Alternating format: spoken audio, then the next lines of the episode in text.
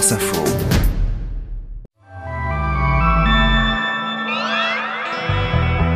Vendredi 15 avril, aujourd'hui comment convaincre les indécis à une semaine du second tour?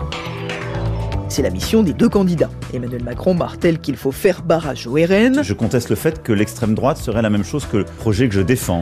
Alors que Marine Le Pen veut se montrer rassurante. Je ne retirerai aucun droit aux Français. Le vote des jeunes pourrait être déterminant. Et je m'intéresse aujourd'hui à ceux qui pourraient donner leur voix au Rassemblement national. S'il faut voter euh, pour Marine à la place de Macron, je le ferai totalement, avec euh, aucune pitié. Et puis où sont les femmes de plus de 50 ans? Eh bien pas au cinéma. Elle ne représente que 9% des rôles et un collectif de comédiennes est bien décidé à faire changer les choses. Au départ de carrière, on va être euh, la fille de, euh, puis on va devenir la maîtresse de, puis on va devenir la femme de, puis on va devenir la mère de, puis plus rien. Bienvenue, je suis Céline Aslo et c'est parti pour le quart d'heure. Vous vous souvenez peut-être que dans l'épisode d'hier, je vous avais parlé de ces jeunes électeurs de gauche, déçus de l'élimination de leur candidat et pas très motivés à l'idée de retourner voter. Est-ce que vous allez aller voter? Bah je sais pas parce que j'ai pas envie de voter Marine Le Pen, j'ai pas envie de voter Emmanuel Macron donc euh, non je pense pas que je vais aller voter au deuxième tour. Combien sont-ils dans ce cas-là? C'est une question essentielle, à une semaine maintenant du second tour de la présidentielle. Car en 2002 comme en 2017, un front républicain s'était formé, alliant des électeurs de droite, de gauche, du centre, qui avaient appelé à dépasser les clivages traditionnels pour faire barrage à l'extrême droite. Sauf que cette année, ça ne semble pas aussi bien marcher. Et visiblement, ça inquiète le président sortant, plus en tout cas qu'il y a cinq ans. Je conteste le fait que l'extrême droite serait la même chose que à la fois la politique que nous avons menée ces cinq dernières années et que j'ai pu porter, et surtout le projet que je défends. Pas question de mettre les deux candidats sur le même plan. Voilà ce que répète Emmanuel Macron sur tous les tons, il l'a encore dit ce matin sur France Info, et le ton se durcit contre Marine Le Pen, accusée de cacher aux électeurs son véritable visage. Il y a peut-être eu euh, du, maquillage pendant les semaines qui se sont passées où on a beaucoup caché les aspérités, mais enfin, quand on lit le projet, j'ai pas le sentiment que ce soit l'incarnation de la douceur. Et c'est un discours qu'on retrouve aussi désormais à gauche. Julien Bayou, par exemple, le président d'Europe Écologie Les Verts, a pris la parole tout à l'heure pour rappeler que le RN, ce n'était pas un parti comme les autres, et que Marine Le Pen n'était pas si différente de son père, Jean-Marie Le Pen. Pour nous, l'important, c'est de rappeler finalement qu'elle est un pur produit de l'extrême droite. C'est toujours la même qui participait avec des, euh, des balles à Vienne, avec des anciens euh, nazis en Autriche, et c'est la même qui est allée chercher de l'argent chez Poutine et qui prend pour modèle Bolsonaro ou Orban. Alors pourquoi rappeler tout cela? Eh bien parce que la stratégie de Marine Le Pen a justement été, depuis des mois, des années même, de normaliser, de dédiaboliser son image. Et la candidate du Rassemblement national se dit aujourd'hui caricaturée par ses adversaires. Ce matin, par exemple, lors d'un déplacement dans un marché du Vaucluse, elle a voulu rassurer ses potentiels électeurs. Je ne retirerai aucun droit aux Français mais aussi contre-attaquer en accusant Emmanuel Macron de faire peur aux Français. On a la possibilité de sortir d'un système qui se perpétue depuis 30 ans. Il est assez normal que ce système euh, cherche à se défendre, y compris euh, de la manière la plus brutale qui soit. On voit donc que deux stratégies s'affrontent. L'une tente de se présidentialiser pour franchir la dernière marche qui la sépare de l'Élysée. L'autre essaye de remobiliser les Français qui hésitent à faire barrage une nouvelle fois au Rassemblement national. Et la clé du scrutin, ça pourrait être les jeunes. Car chez les moins de 35 ans, c'est Jean-Luc Mélenchon qui est arrivé en tête, suivi de Marine Le Pen qui a recueilli un quart des voix des jeunes électeurs. Et j'en ai parlé avec Manon Mella qui a tenté de comprendre les raisons de ce vote. Salut Manon. Salut Céline. Alors comme tous les vendredis, tu viens nous parler euh, des rencontres que tu fais dans le cadre de ta chronique Génération 2022 qui est diffusée tous les jours sur France Info. Où est-ce que tu nous emmènes aujourd'hui? Alors aujourd'hui, on va à la Ferté-sous-Jouarre en Seine-et-Marne. Euh, donc la Seine-et-Marne qui a été remportée par Jean-Luc Mélenchon au premier tour, mais Marine Le Pen est arrivée en tête dans sept communes sur 10, euh, en général des très petites communes. Et justement, la Ferté-sous-Jouarre, c'est un peu la plus grosse commune, donc 9000 habitants. Elle est arrivée en tête avec 26% des voix. Et l'abstention, par contre, elle, 30 3%, donc largement supérieur en fait à la moyenne nationale. Et dans cette commune, tu as rencontré donc une jeune femme qui s'appelle Malicia. Qu'est-ce que tu peux nous dire sur elle? Alors Malicia, elle a 18 ans. Je l'ai rencontrée euh, devant un kebab, c'est là où elle travaille. Et donc on a commencé à échanger et ensuite on a fait l'interview euh, devant euh, la mairie.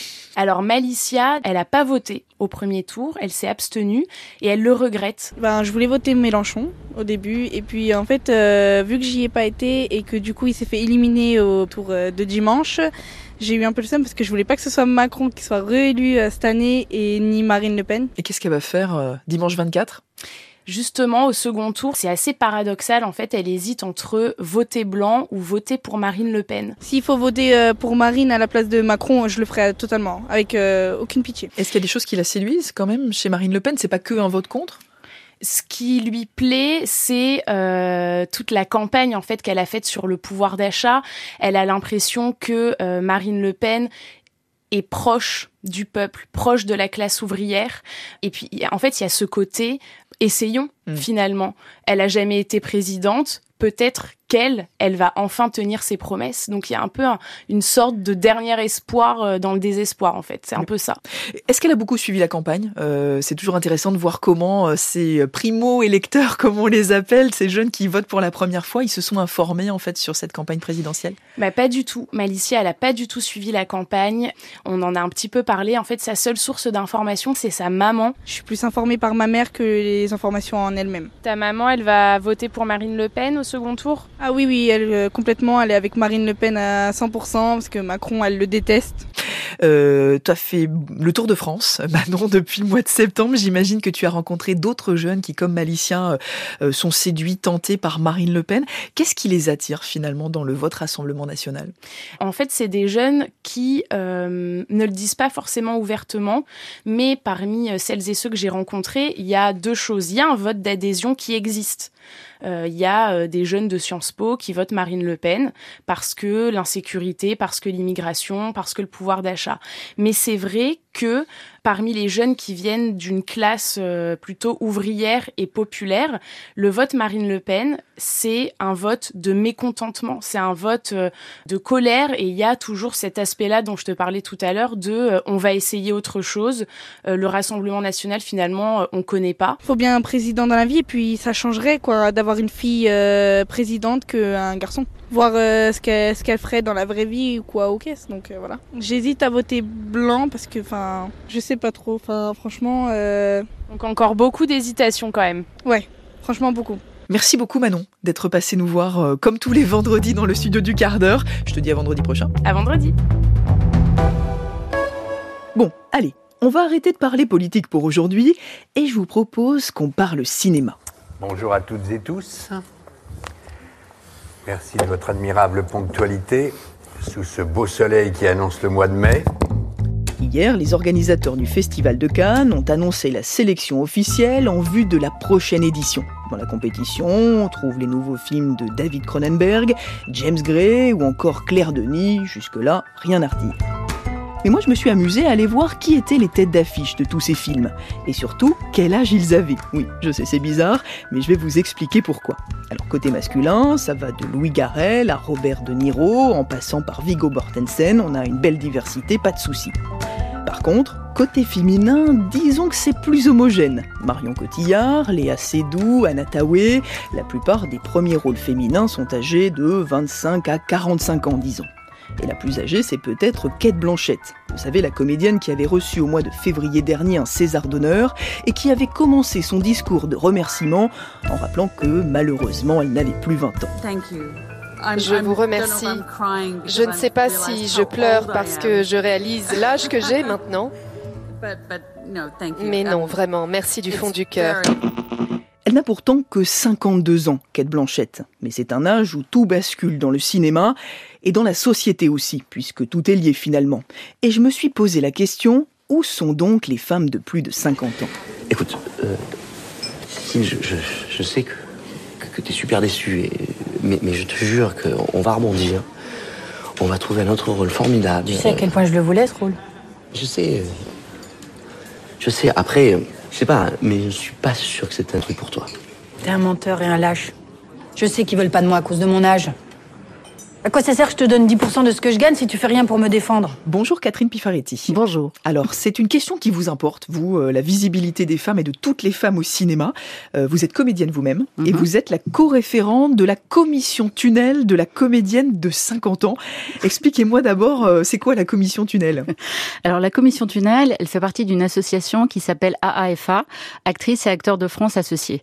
C'est la première association nationale de notre corporation, les comédiens. Et euh, au sein de la FA, on se fédère en commission autour de sujets que l'on souhaite euh, creuser. Pourquoi il faut creuser cette histoire de comédienne de 50 ans Bah, pourquoi il faut creuser? En fait, on s'est rendu compte, nous, dans la pratique de nos métiers, comédiennes et femmes de plus de 50 ans, qu'il y avait, à partir de 50 ans, euh, clairement une diminution des coups de fil et qu'on bossait moins. Le premier réflexe, ça a été de se dire, euh, bah, c'est ma faute en fait, j'ai pas cultivé mes réseaux, euh, mon jeu a dû se dégrader. Bon, on, pense toujours au départ que le problème euh, vient de soi, et puis en fait, euh, quand on interroge les copines, on se rend compte que on a toutes le même problème et que on disparaît toutes à partir de 50 ans des fictions. Et voilà, le, au départ, pourquoi on a souhaité se fédérer? Parce qu'on s'est dit, mais c'est pas normal, parce que nos copains, nos potes avec lesquels on travaille et qui ont le même âge que nous, eux, ils disparaissent pas. Donc, euh, il y a peut-être un truc qui sera un poil systémique là-dessous. Donc, c'est ce qu'on a eu envie de creuser. Et euh, le premier réflexe qu'on a eu, ça a été euh, d'aller en parler autour de nous, à nos collègues, aux réalisateurs, aux scénaristes avec lesquels on travaillait, qui nous disaient mais non, là tu te trompes de combat, non, on peut pas du tout, enfin. Et on s'est dit bon, il faut qu'on arrête d'hurler dans le vide, il faut qu'on compte. Donc, la première chose qu'on ait faite, c'est d'aller euh, sur le site de l'INSEE. Mhm. C'est génial, l'INSEE, parce qu'il y a tout. Il y a les tableurs tout près. Il n'y a qu'à faire des petits calculs. Et on s'est d'abord euh, questionné pour savoir euh, qu'est-ce que nous représentions en force vive de la société française, les femmes de plus de 50 ans. On n'avait aucune idée de combien nous étions. Et là, on est tombé de l'armoire. Parce que on s'est rendu compte à ce moment-là, euh, donc c'était en 2015, que une femme française majeure sur deux avait plus de 50 ans. Donc c'est pas rien. Donc on s'est dit waouh, mais c'est dingue. Donc en fait, on est une majorité traitée comme une minorité invisible. Parce qu'il n'y a pas 52% des rôles Non. dans les films Non. euh, qui sont attribués à des femmes de plus de 50 ans? Non. Combien? Alors, en 2015, les rôles donnés à des femmes de plus de 50 ans représentaient 8% des rôles. En tant que comédienne, on se rend compte que on est beaucoup appelé pour euh, des rôles qui sont en rapport avec euh, le héros masculin, c'est-à-dire qu'on va être euh, la fille de, puis on va devenir la maîtresse de, puis on va devenir la femme de, puis on va devenir la mère de, puis plus rien. Comment vous l'expliquez ça? Bah, ce qu'on nous oppose, c'est euh, nous dire bah oui, mais euh, euh, le cinéma n'a pas pour vocation d'être vraisemblant. On n'est pas obligé de représenter la société telle qu'elle est. On dit non, bien sûr. Et c'est pas nous qui allons lutter contre la liberté de création, bien au contraire, puisque euh, c'est elle qui nous emploie. Mais il y a quand même un devoir de cohérence. Là, sans parler des films français, il y a un Ridley Scott est en train de préparer un biopic sur Napoléon et Joséphine. On sait dans la vie que Joséphine de Beauharnais était plus âgée que Napoléon. Et que même c'était assez euh, constituant dans leur couple. C'était important, cette différence d'âge.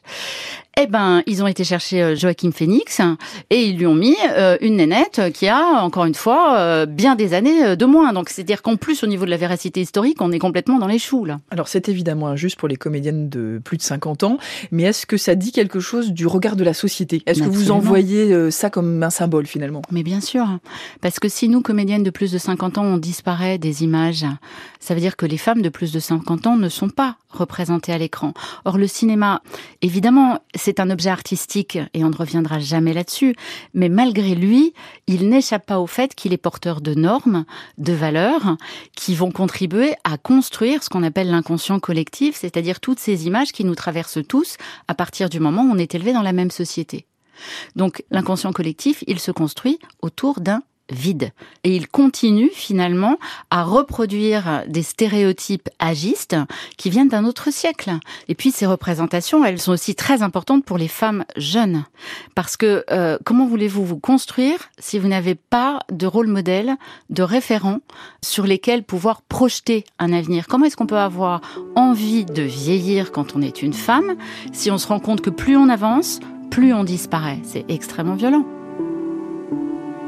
Nous donner envie de vieillir en toute sérénité, c'est aussi ça le combat. Et ça veut dire nous aider à combattre nos propres préjugés sur la vieillesse. Notre reporter, Leslie Larcher, s'est rendue il y a quelques jours dans un atelier sur l'âge, organisé dans une galerie d'art parisienne, de jeunes femmes viennent discuter ensemble de leur représentation de la vieillesse. Bonjour, bienvenue à l'œil bleu.